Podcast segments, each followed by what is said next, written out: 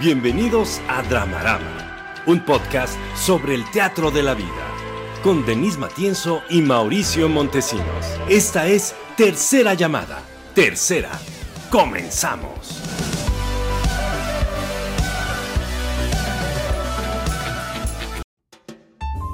¡Aplausos! Bienvenidos una vez más a Dramarama, un podcast de análisis de cultura, medios y audiencias. Las redes del programa son Dramarama MX en Facebook, Twitter e Instagram y el correo del programa por si quieres anunciar tu negocio o changarro aquí en esta bonita plataforma, dramaramamx.gmail.com. Y voy a agradecer a las personas que hacen posible esta magia técnica y poética, los señores de los cielos, César Guidobro y Leonardo Ponce, por estar a las vivas todos los viernes y hacer que podamos eh, navegar en la supercarretera del Internet y en la supercarretera de las plataformas, de todos los podcasts del mundo. Y voy a presentar a la mujer que me acompaña cada noche en esta mesa, Denise Matienzo. ¡Aplausos! Gracias, Mauricio Montesinos. Ahorita te presento con todos tus títulos nobiliarios. Síganme en mis redes, pueden ir a LinkedIn a estoquear mi currículum como Denise Matienzo Rubio. En Facebook pueden estoquearme como Denise Matienzo Rubio, solo pueden estoquearme. Pueden seguir mi página, arroba MX, y también pueden seguirme en Instagram como Denise Matienzo, en Twitter como arroba la Matienzo, por si me quieren mandar mensajes. No soy muy activa en Twitter, pero pueden mandarme mensajes. Y en Instagram solo veo a inventadas, punto inventada, ya me las revisaba, pero los adoro, si me quieren ver allá también está bien. Y les presento a Mauricio Montesinos, una inventadaza del 2021. ¡Aplausos para mí! Porque soy inventada del 2021. Mis redes, Pez de Oro MX en Facebook, Twitter y Letterboxd, que es la red social del futuro. Óiganme, ahí reseño todo lo que veo, todo lo que escucho, todo lo que puedo compartir en redes sociales, entonces métanse al Letterboxd. El pez de oro MX en Instagram y mi currículum, semblanza y gajes del oficio en LinkedIn, Mauricio Montesinos. Denise, ¿de qué vamos a hablar el día de hoy para que la gente se quede? Vamos a hablar de consumo de moda en México, vamos a hablar de la serie que está estrenándose en Netflix, Halston. Vamos a tener, pues como siempre, ya sabes, memes, estupideces, videos, Vamos a hablar de cosas que nos gustan, siempre les damos souvenirs. Quédense, está bueno. ¡Empecemos! Reflector a las butacas.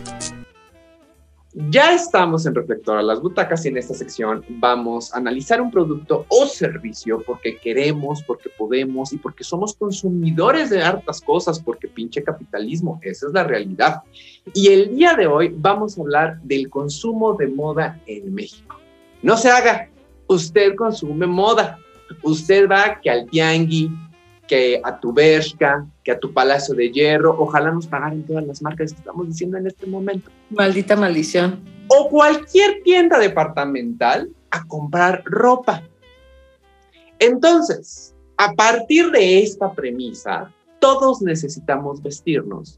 Vamos a analizar quién consume qué, cómo lo consume, cuánto está dispuesto a pagar y también qué consecuencias trae este consumo de moda. Porque como ya se nos está acabando el planeta, como nos está cargando la chingada bien a gusto, ya hemos reconocido que la industria de la moda es una de las industrias más contaminantes que existen y que gracias a la producción industrial de ropa, pues nos está cargando la chingada, básicamente. Denise, ¿qué tienes que decir para que no me dejes solo en esta discusión? Que a nadie le importa que sea la segunda industria más contaminante del mundo, solo alguno que otro lo quita y que tenemos la idea de, oye, esto es un problema, pero la gente sigue consumiendo ropa al por mayor. Ahora, la cosa interesante que me pareció, y ahí te va, es que eh, encontré una, un portal que se llama fashionnetwork.com que tiene además corresponsalías en distintos puntos del mundo. Y ahí encontré unos datos bien interesantes de la moda en México, se los recomiendo, fashionnetwork.com.com. Y bueno, les repito, hay capítulo, ¿no? México, capítulo España y así varios capítulos. Pero una parte que afirman y que, y que me parece crucial cuando lo leía y dije, tienen toda la razón, es que el ingreso de la marca Sara en México en 1992 cambió por completo el sentido que teníamos del consumo de moda en México. ¿En qué sentido? Porque hasta ese momento, por ejemplo, no teníamos un sentido de fast fashion. Ok. Que compite contra la, la alta costura, por supuesto. ¿no? Ahorita vamos ahí entre alta costura y fast fashion, ¿no? Porque luego vamos a hablar de la alta costura al ratito, ¿eh?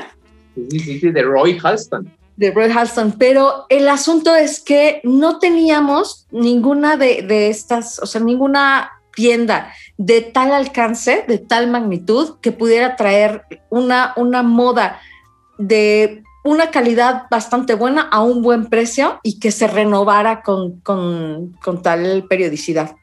Sí.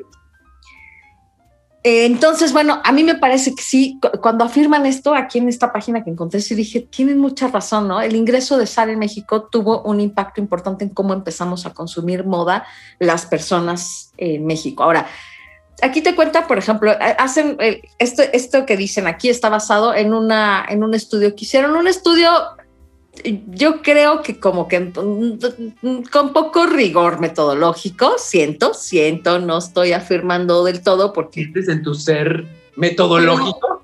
Pero, te, voy a, decir por qué lo siento, porque dicen, ay, pues hicimos una, una, encuesta, eh, pero pues no les vamos a contar eh, los porcentajes, ¿no? Nada más les vamos a contar así de manera editorial. Y yo digo, Uh, eso me hace dudar mucho de la rigurosidad de la metodología, pero bueno, no importa, creo que tiene unos insights interesantes.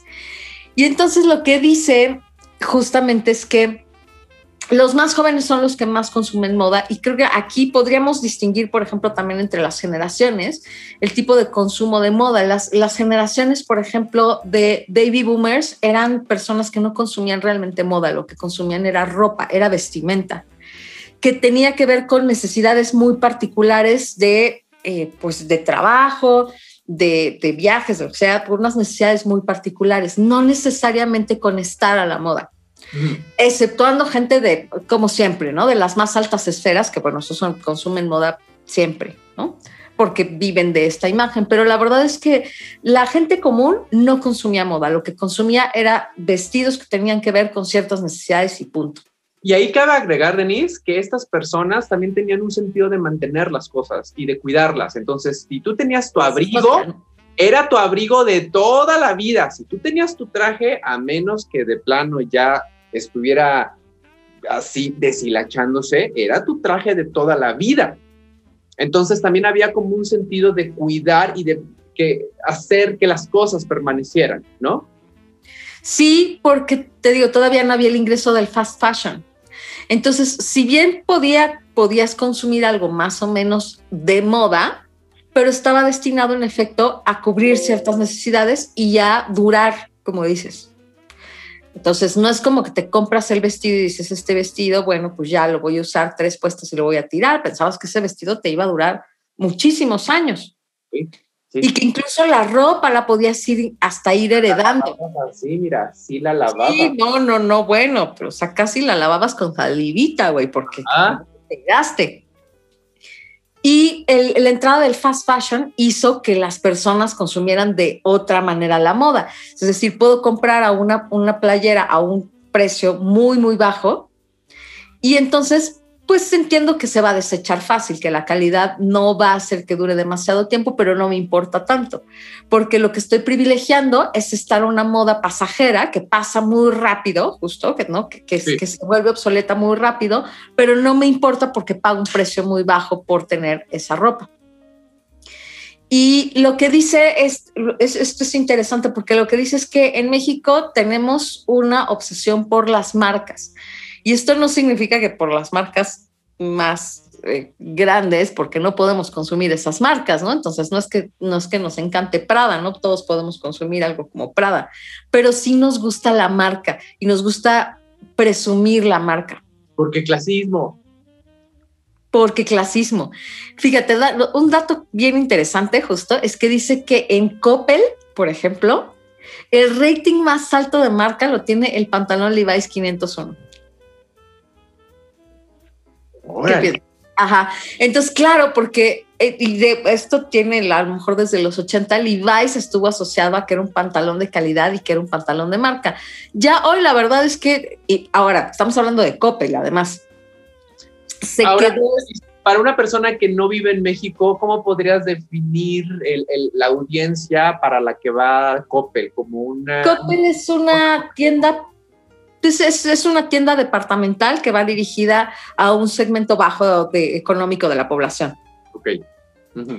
Y entonces, claro, para ese segmento, vestir el Levi's, la, la, marca Levi's, el pantalón Levi's 501, es un símbolo de estatus y de calidad, de algo que ha representado calidad.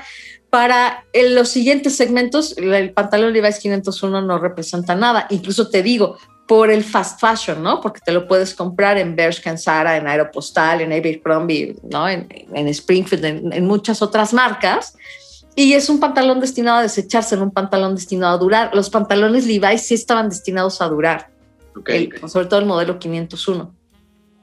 En Palacio de Hierro, por ejemplo, lo que más se consume son las bolsas de marca. Y hay, hay, un fenómeno muy interesante, por ejemplo, con el asunto de las marcas en términos de los perfumes.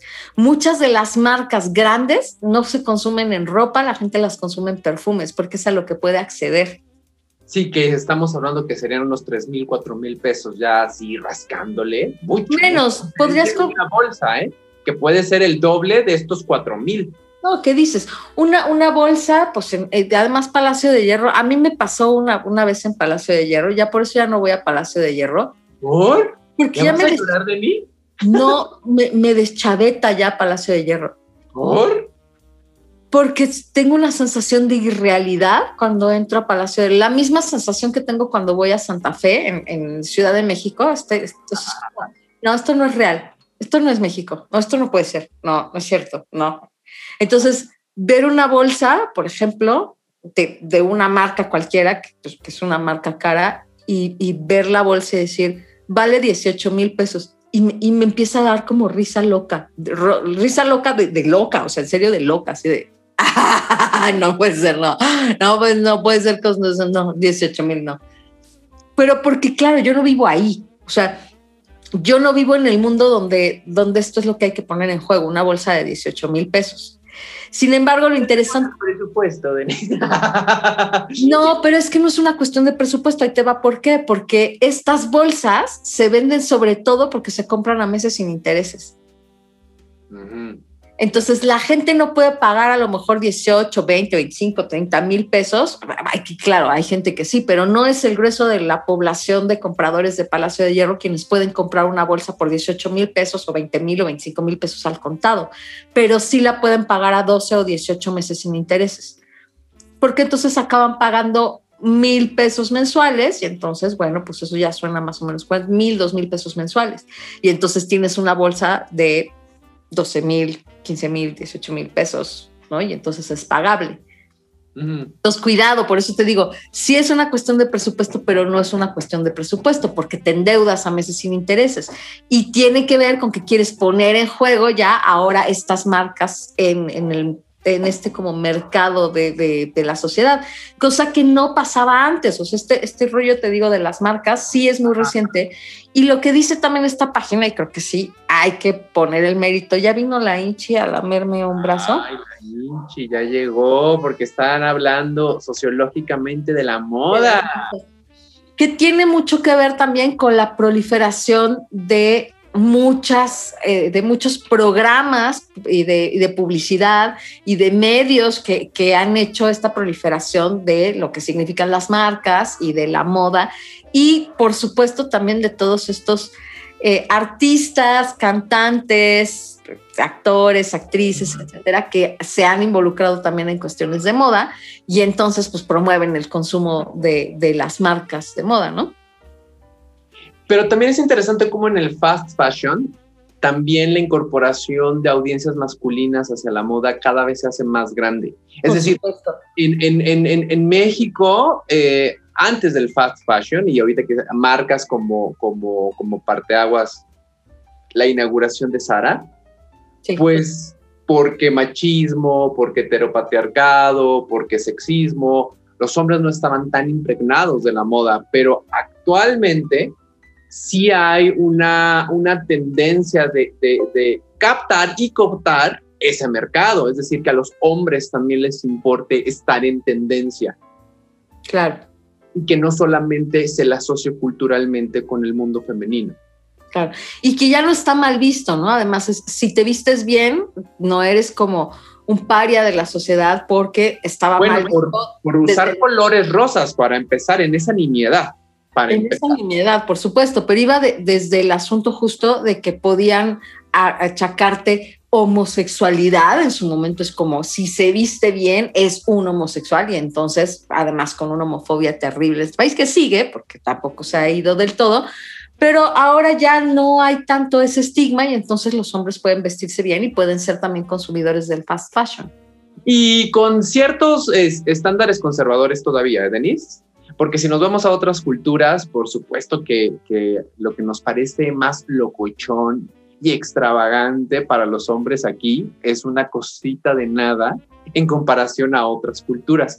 Fíjate que también me llama mucho la atención la publicidad que manejan estas tiendas, especialmente las del fast fashion, en donde ya están eh, exponiendo a las minorías, es decir, a personas queer, a personas eh, con determinada preferencia sexual, con determinada, eh, determinado color de piel, en donde tratan también de, llegar hacia allá con, la, con la ropa que producen, ¿no?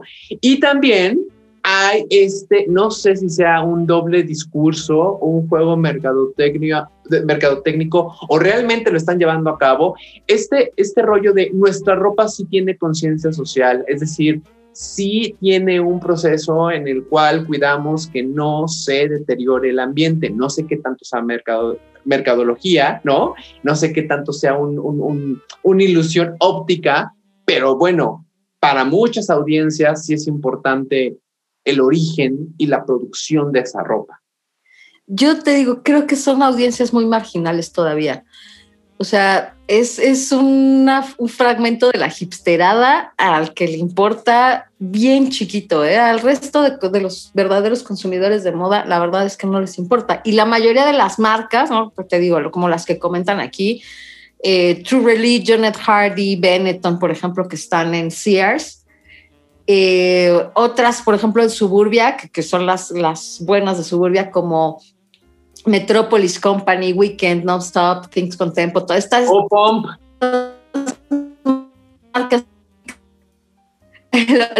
Los, los pantalones o Pump. Estas marcas típicas de Suburbia, por ejemplo, no puede importar menos. Y en tiendas departamentales, la verdad es que nadie va y dice, voy a la sección de moda sustentable. O sea, a nadie le importa. Creo que es, este, es, un fragmento chiquito. ¿eh? Ya hay etiquetas en donde dicen este producto se hizo bajo ciertos procesos ecológicos y la manga del muerto, ¿eh? Ya lo hay. Sin duda, pero creo que es marginal todavía. Ahora, lo que yo creo es que ese mercado va a crecer. Sí. O sea, ese, ese, ese mercado es incipiente, pero es creciente. Entonces hay que estarle echando ojo, yo creo, a esta moda sustentable en los próximos años. Y por poserismo te vas a querer vestir con moda ecológica, aunque no te importe el ambiente y aunque tires plástico en la calle. Totalmente. Y tus colillas de cigarro. Fíjate que hay un submundo de ese, de ese escenario, Denise, que tiene que ver con tiendas de ropa usada, por ejemplo. La paca. La paca, que es, que es un mundo que, que, que genera mucho dinero, Denise. O sea, tú no te puedes imaginar cuánto dinero genera ese, ese, ese submundo, porque no está a primeras vistas, ¿no? O sea, sí tienes que saber, ¿no? ¿Cuál es tu paquero de confianza o cuál es la tienda que tiene una buena ropa de segunda mano, pero también eso, por lo menos en la Ciudad de México, es, es, un fenómeno bien interesante en, términos de moda, ¿no?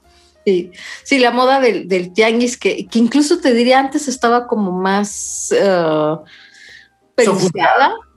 Sí, sí, sí, sí. Y ahora como que no tanto, ahora la paca tiene su, su, cierto estatus. El otro día vi un, justo hablando de inventadas, punto inventada, que hace lo recomendé acá la cuenta de Instagram, una, una, un video que pusieron justo donde la chava dice, mi playera es de la paca y mis pantalones son tal marca y los compré en la paca y mi bolsa es de tal marca y la compré en la paca y es que es eso, por ejemplo, aquí en México no tenemos, y esto es algo que en Estados Unidos sí también define el consumo de moda y que, que no pasa aquí, los grandes outlets.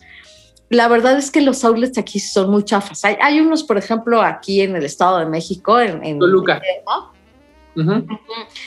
que pues tienen algunas como buenas marcas, pero la verdad es que, bueno, no sé tu experiencia, pero mi experiencia fue como de, "Uta, está súper chafón. Y en cambio los outlets en Estados Unidos son una verdadera locura, o sea, tienen unos precios verdaderamente buenos con unas marcas verdaderamente buenas también. Bueno, incluso el concepto de, ubicas esta tienda que se llama Ross. No. Bueno, la tienda Ross es, es una tienda donde de verdad te puedes buscar verdaderas joyas. Tengo una clienta de, de terapia que justo me dice, no hombre, yo soy así la reata en, en Ross, me dice, porque sé, o sea, lo, lo que ella sabe es cómo buscar, ¿no? Entonces, la cosa en Ross es que están a veces, cuando mucho, dos prendas de la misma, pero a veces es, casi todo es una prenda. Entonces, lo que tienes que ir es a buscar tu talla y pues ver qué hay. Y luego hay garbanzos de a libra, ya sabes, así te puedes encontrar a lo mejor ropa de grandes marcas como a lo mejor como Ralph, como Prada, ¿no? O sea, Claro. marcas grandes y te sale al 70% del costo que te hubiera salido en una tienda, pero es saldos. O sea, Roses finalmente es una tienda de saldos. Ok. Pero hay, hay otras tiendas de saldos que te digo, tienen a lo mejor, bueno, es un saldo, pero le quedan tres tallas de ese abrigo y le quedan dos tallas de, ese, de esa falda, ¿no? Aquí una. Entonces tienes que saberle para ir a Ross, pero Ross puedes encontrar cosas verdaderamente, te digo, al 70, 80% de descuento de los, de, los, de los precios originales por unas muy buenas marcas. Eso, por ejemplo, eso no existe en México.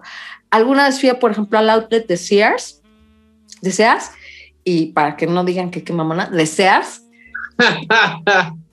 y la, la verdad es que dije, esto no es un outlet. ¿Me quieren ver la cara de estúpida? De Sears. ¿Eh? ¿Dónde está el outlet de Sears? Había un outlet chiquito de Sears en Plaza Universidad, creo que ya lo quitaron.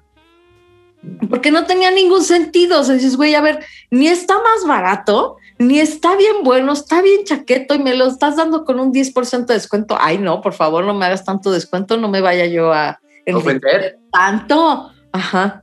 Entonces, la verdad es, es chafa, o sea, el sentido del outlet y de, y de las sales, como están, están en Estados Unidos, estas grandes baratas, la verdad es que aquí en México no tiene mucho sentido. Ahora, ¿tú te acuerdas, hablando de Sara, que en los primeros años las baratas de Sara eran, una, eran casi equivalentes a una masacre? Claro, claro. Sí, sí, sí. O sea, la gente de verdad podía, podía hacer filas antes de que abriera la tienda. Salía lo peor de su Y exacto.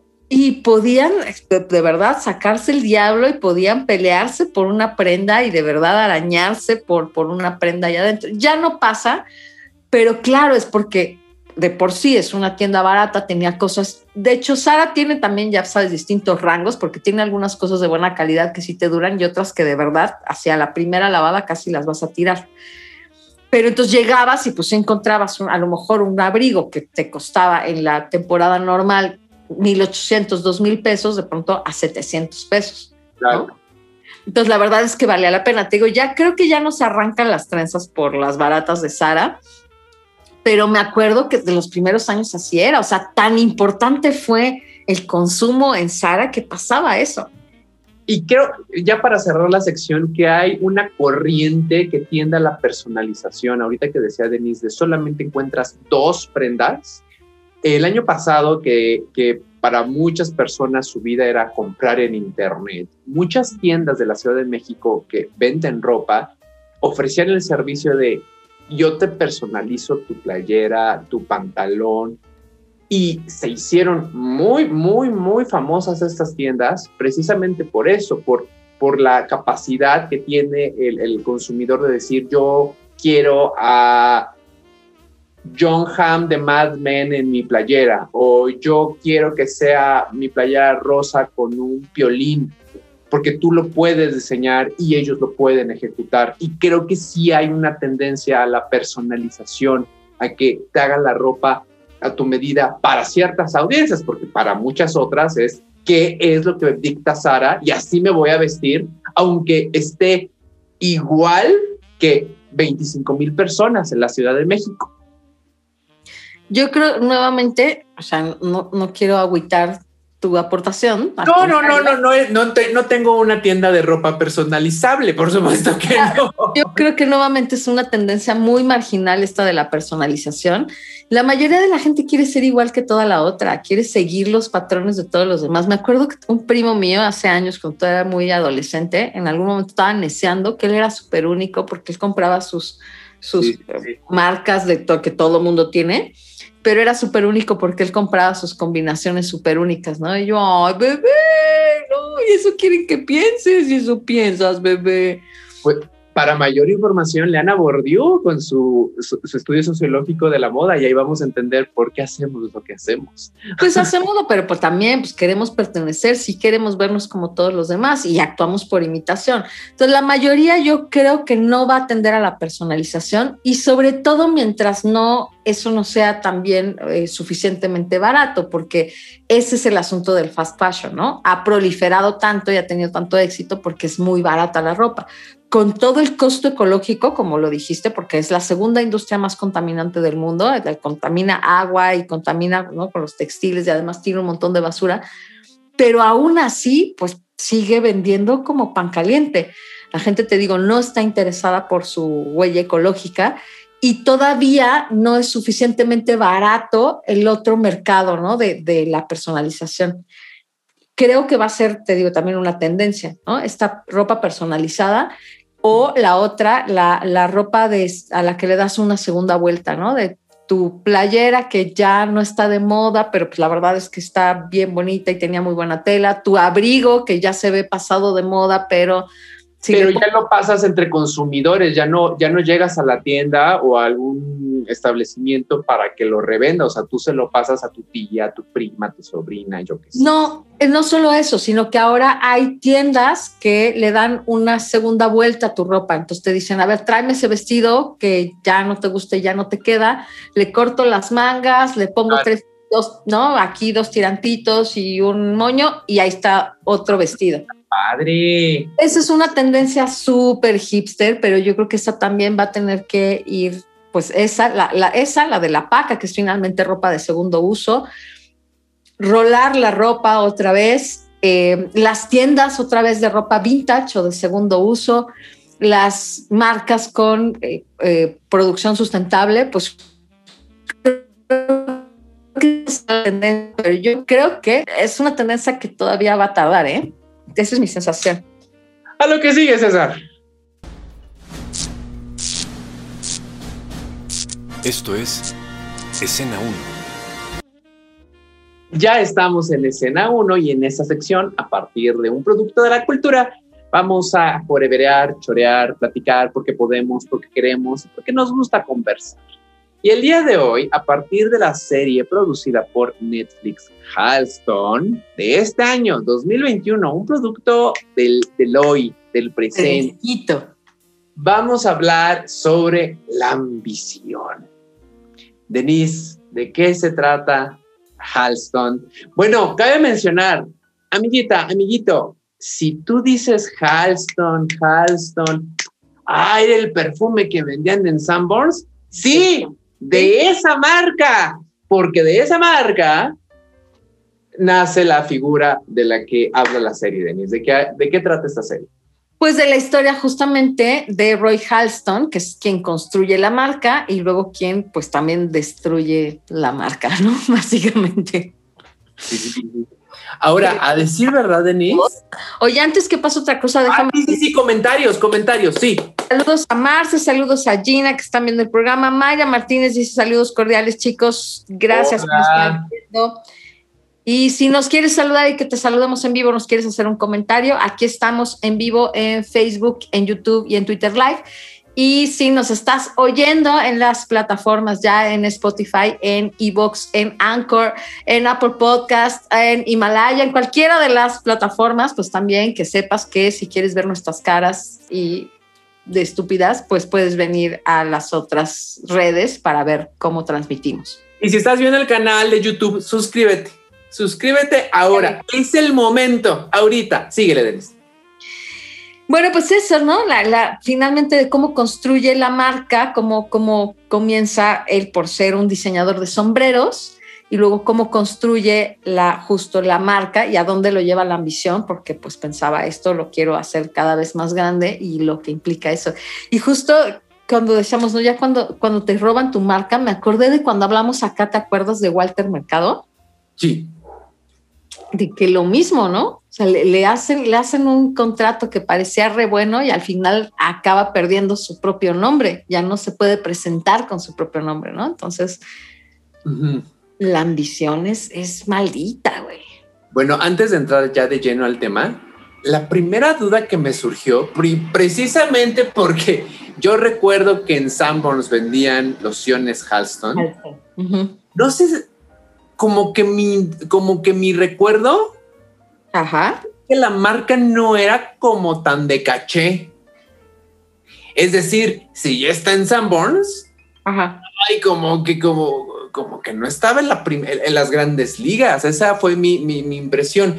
Y viendo la serie de televisión, al hacer esta producción tan masiva, pues sí me causa sentido que no tuviera como este estatus de elegancia que tenían otras marcas, porque yo lo que yo recuerdo, es más, recuerdo haber ido una vez al cine y que pusieron un comercial de Halston, así como de Estefano, Estefano, Estefano, Estefano. ¿Te acuerdas de esos comerciales?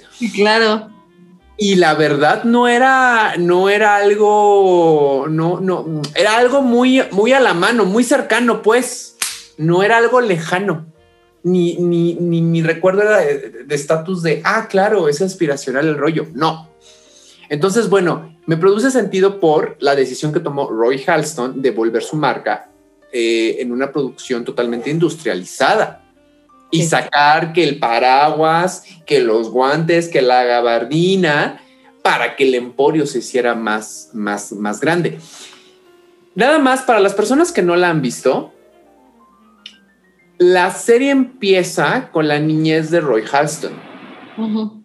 Y era un niño muy pobre, de una familia muy violenta, muy tóxica, en donde el padre maltrataba en todos los sentidos a, a, a la mamá de Halston. Y eso hace que este hombre poco a poco quiera correr de ese mundo. Y todas las decisiones que vienen posteriores, en su vida adulta como profesional tiene que ver con no, no regresar a esa pobreza, pero no solamente a esa pobreza económica, sino a esa pobreza espiritual. Entonces él empieza a, de este circuito elitista de diseñadores, dice, no, yo quiero ganar más, yo quiero ganar más, yo quiero ganar más vuelve su marca en una producción totalmente industrializada y que tenía, este, te digo, guantes, paraguas, sombreros, pantalones, cinturones, lociones.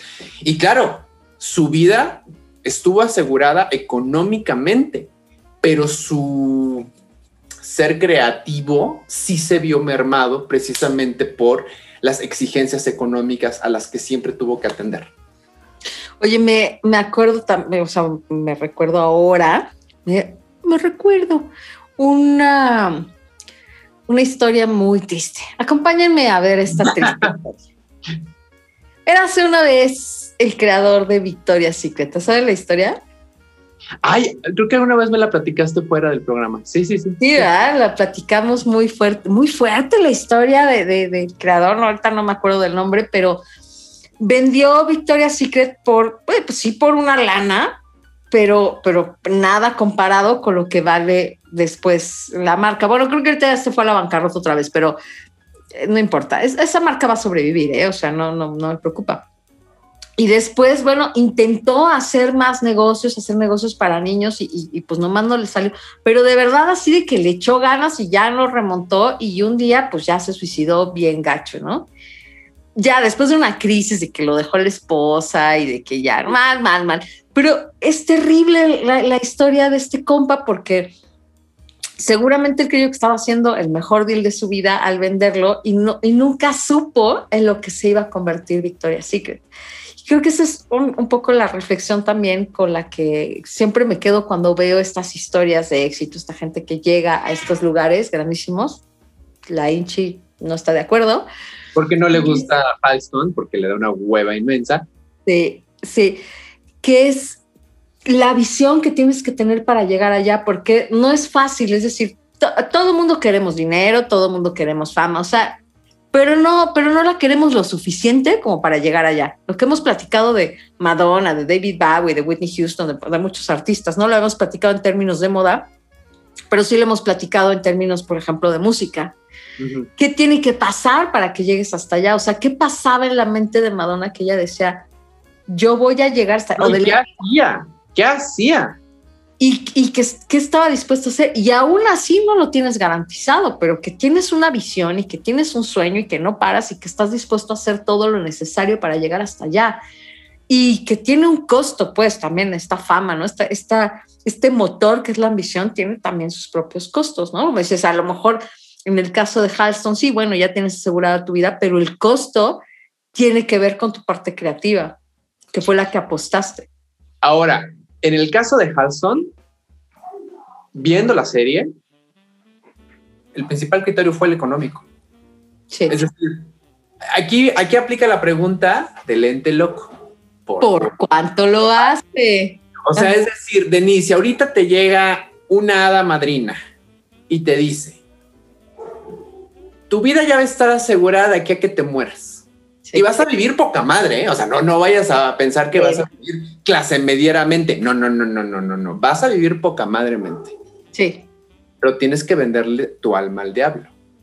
Ajá. Por cuanto lo haces. Esta, la pregunta es esa. ¿Cuántos ceros le pones al cheque? Y claro, claro Halston vendió su marca en un, en un negociazo así poca madre. Increíble.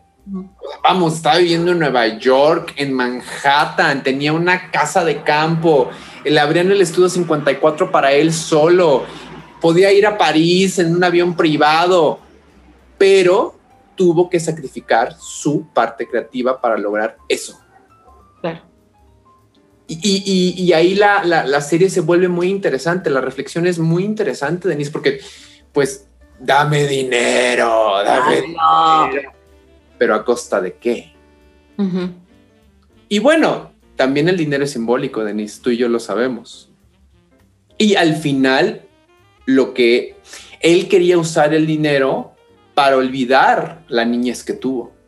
Uh -huh. Porque también su papá, cuando se entera que es homosexual, bueno, es, es lo, lo, lo, lo, lo destierran de la familia.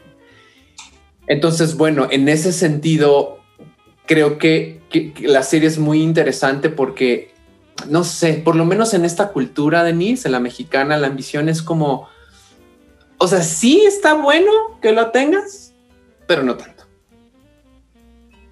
Es, es como, no sé, como un tanto culpígena la, la, la ambición, Denise. Sí, sí, sí, sí, sí. Y, y, no es un asunto de e, esta, esta metáfora que está muy sobada de, ay, los mexicanos somos como cangrejos, que cuando uno va para arriba lo empezamos a jalar para que no suba. No, no, no, no. Tiene un rollo más profundo, Denise, y, y tiene hasta ahí visos religiosos muy, muy, muy, muy enraizados, Denise. Es más, hasta nuestra, nuestro, nuestra ascendencia de, de, país colonizado. No, no, en este país la ambición es sí, pero poquis. Si ya te pasas, ya no estás tan padre y ya no me caes tan bien. Porque lo estás deseando mucho. No, por supuesto, y es una narrativa que ha sabido explo explotar muy bien. La 4T, no me quiero meter con la... ¿Qué gritan los gatos, güey? No sé qué pedo. Eh, pero, que, pero que viene de ahí, ¿no? De bienaventurados los pobres, porque de ellos será el reino de los cielos, que viene justamente de decir que los ricos, ustedes, nosotros los pobres, ustedes los ricos, ¿no? Ya en los tiempos de Pedro Infante, donde justamente la riqueza es mezquindad y la pobreza es humildad y es nobleza. Y donde, te digo, una, una narrativa, una, una programa narrativo, diría la, la, doctora Diana Cardona y Norma Macías. Les mandamos besototes. Besos. Bueno, ellas siguiendo a Chucho Galindo. pero, pero sí, ¿no? Esta, esta narrativa donde nos enorgullecemos de ser pobres, ¿no? Y entonces somos pobres pero honrados, somos pobres pero felices. Y la ambición no, no está del todo bien también. Y esto es, esto es interesante porque los medios, eh, cuando alguien sale de... es, muy, es, es, muy feo decirlo, pero cuando alguien sale del, del medio, el problema es que traiciona al clan. Y, y, lo traiciona de muchas más, es decir, bueno, si, si todos somos doctores y tú te vuelves artista, traicionas al clan, o sea, ahí claramente hay eso, pero aquí el asunto económico es una traición al clan. Estamos juntos en la pobreza y eso es lo que nos distingue y eso es lo que nos une y nos da pertenencia y nos cuestiona.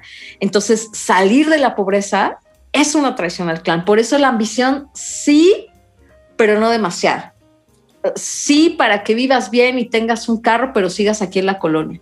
Sí, pero para que compres ropa eh, seguido, pero no suficiente como para que te vayas a vivir a una casa en una colonia fifi, porque entonces ya nos traicionaste, ya no eres de los de los nuestros. O tienes que compartir lo que tú tienes. Esa es la otra. O tienes una deuda. si, no, si no quieres ser el traidor de la familia, entonces tienes una deuda con todos nosotros, tienes que darnos de eso, tienes que compartirnos de eso.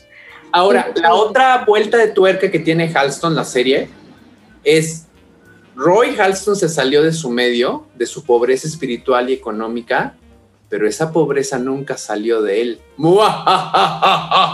Bueno, entonces su vida personal fue un desmadre porque estuvo, porque nunca se salió de la casa en donde el papá golpeaba a su madre, donde el papá lo odiaba.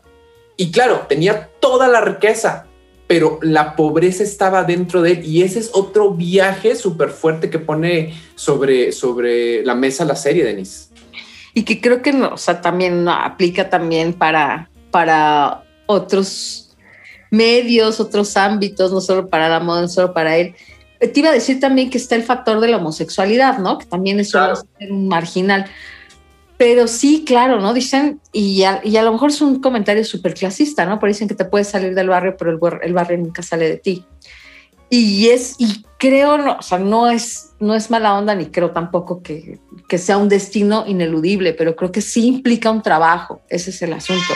Es que para poder decir, supero los traumas que, tra que trajo para mí esa pobreza económica, espiritual, social, la violencia que implica, necesito hacer un montón de trabajo para, para salirme de ahí y que salga de mí todo esto de esa herida. Y entonces incluso a veces es tener derecho a la riqueza, tener derecho a salir del clan, tener derecho a mi propia abundancia, tener derecho a dejar las heridas, tener derecho a decir no más con este clan, ¿no?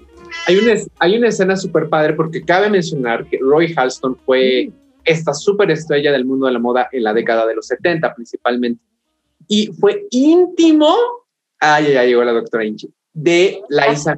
Fuerza porque está peleando.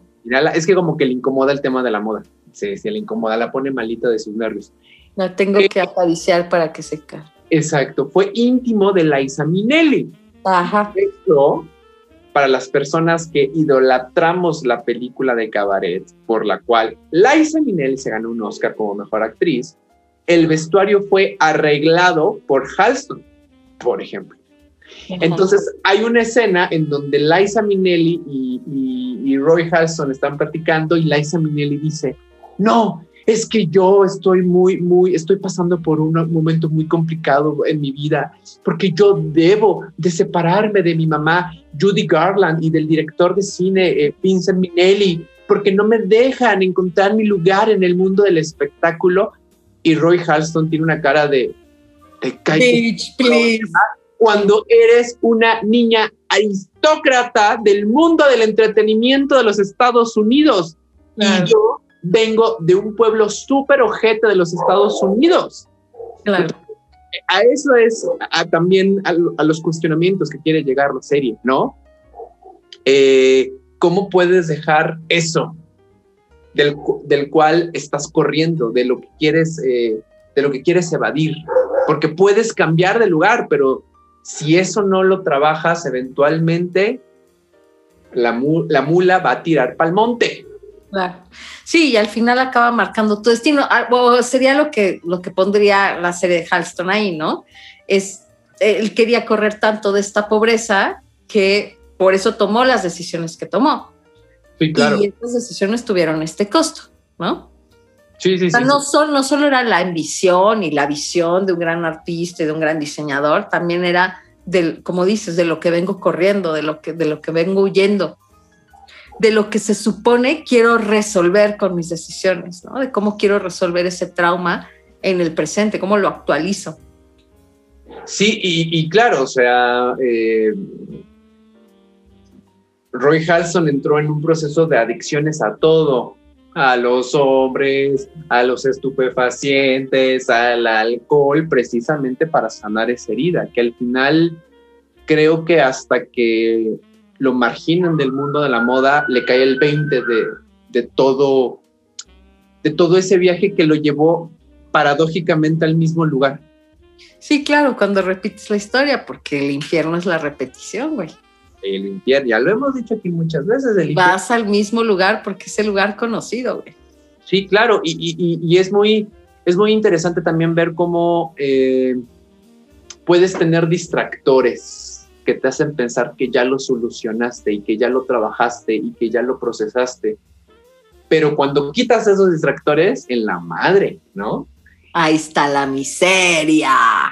Sí, no, bueno, en la serie hay una gran escena en donde Roy Hanson está crudísimo de todo, de todo lo que te puedas imaginar está crudísimo trabajando. Y es lunes, ¿no? Pero el día siguiente está crudísimo, porque el lunes en la noche fue al estudio 54 y el martes en la noche iba a ir al estudio 54. Entonces no había manera de parar, no había, la herida sangraba y sangraba. No, pero pues hermana, una es joven, una tiene que vivir. Y a decir verdad, bueno, en la serie lo interpreta Roy Halston, Ivan McGregor. Ivan McGregor. Lo hace muy bien, ¿eh? No, es un actorazo, que es muy guapetón, Ivan McGregor. Sí. Pero Roy Halston del original era muy guapo, Denise. Sí, fíjate que no he visto Muy fotos. guapo. El, el original de One the Only, guapísimo. Voy a buscar fotos porque no te lo conozco el original. Sí, era un tipo muy alto, con- como, como hubiera dicho mi madre, con mucho porte Con mucho porte. Ajá. y muy guapo. Era un hombre verdaderamente guapo. Entonces, pues tenía pegue con todos los chavos del estudio 54. O sea, podía llegar con quien quisiera.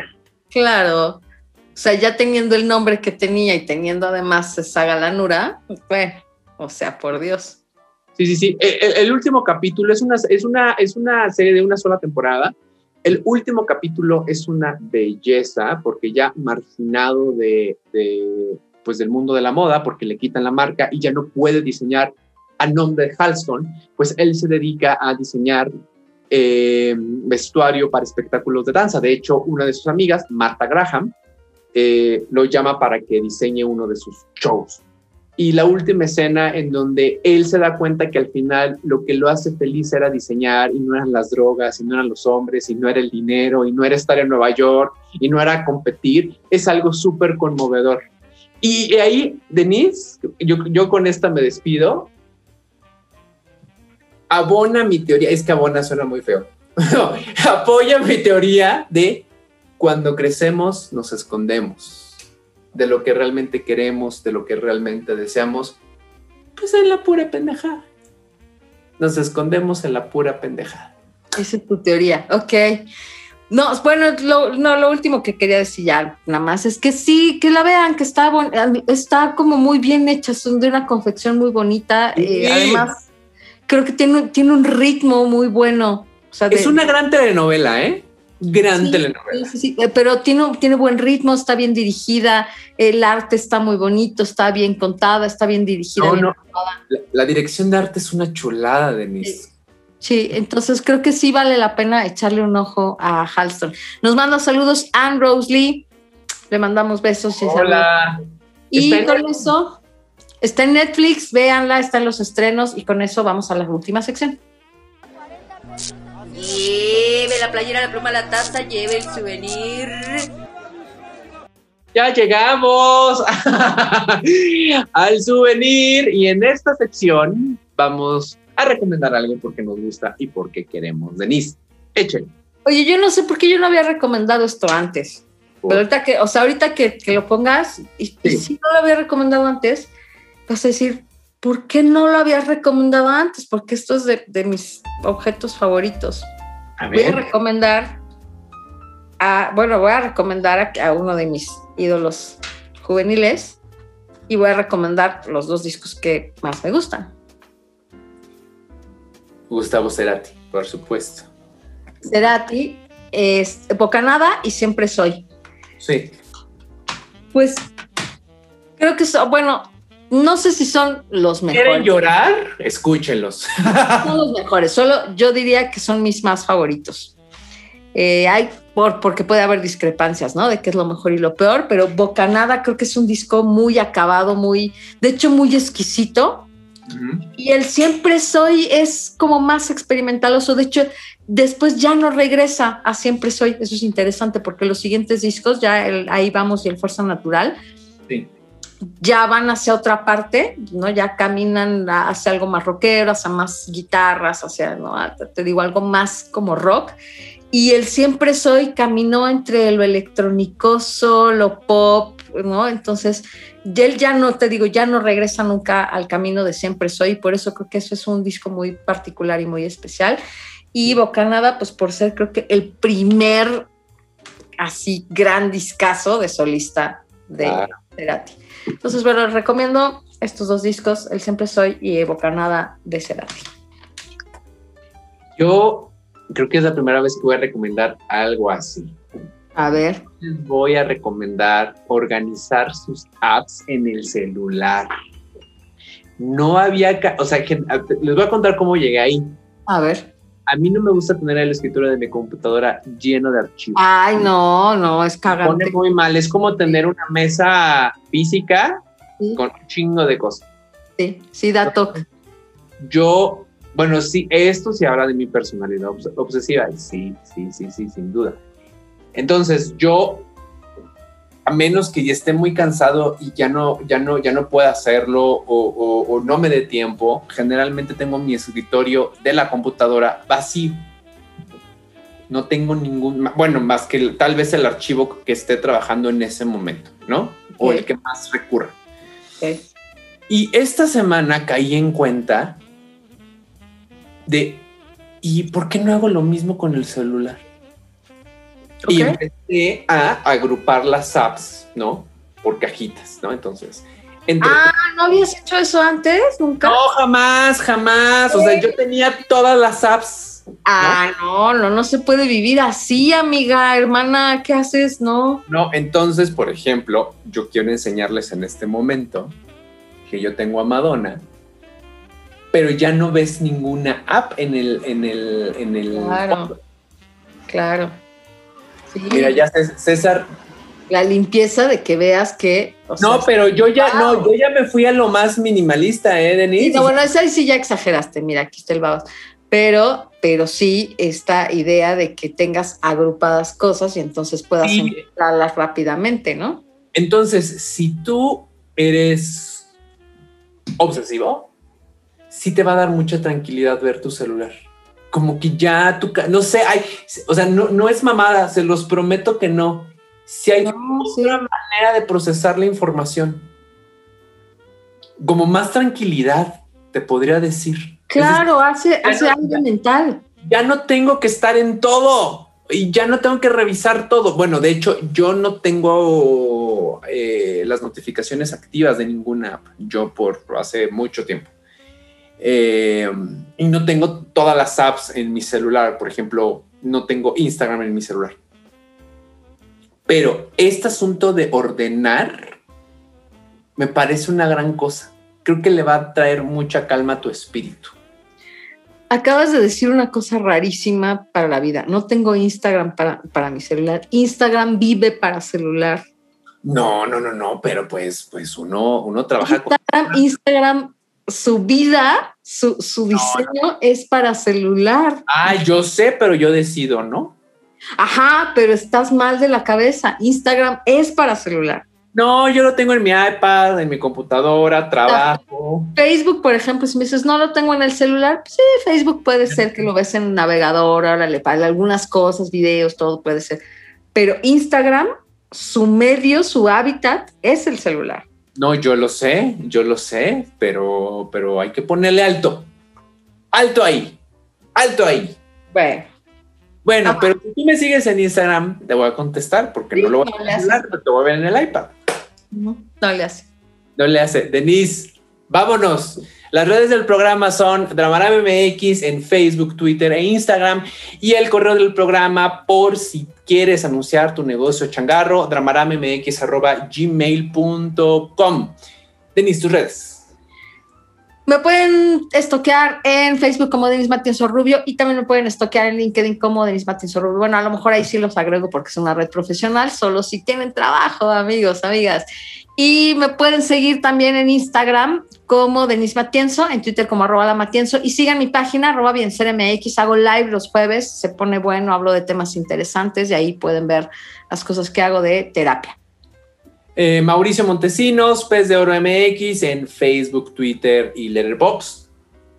En Instagram, que lo tengo en mi iPad, el Pez de Oro MX y mi LinkedIn, Mauricio Montesinos. Muchísimas gracias a César Guidobro y Leonardo Ponce por estar llevando este barco a un buen puerto técnico y poético.